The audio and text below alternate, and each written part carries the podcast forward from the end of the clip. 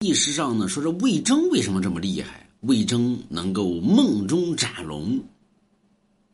这魏征何许人也呢？你记着，历史上的魏征十二岁开始修道。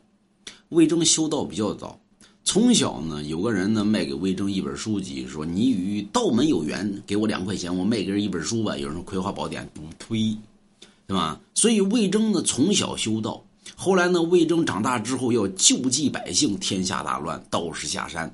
魏征呢最早呢跟着李密，后来呢发现这李密这小子呢不是个玩意儿。对吧？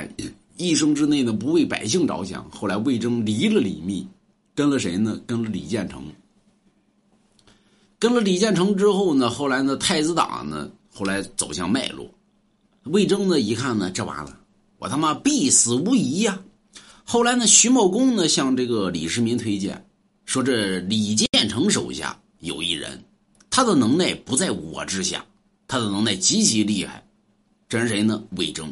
此人可千万斩不得。后来呢，李世民三求魏征，求魏征效忠于自己。后来魏征一看呢，李世民确实是为天下黎民百姓着想，魏征跟了这个李世民。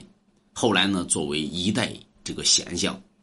所以，为什么咱们看历史之上，能耐大的人好像都是道士？有人说为什么呢？因为他们都知道。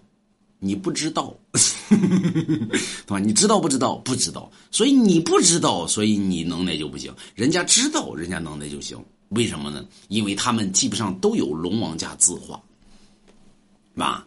所以大米是买龙王家一幅字画。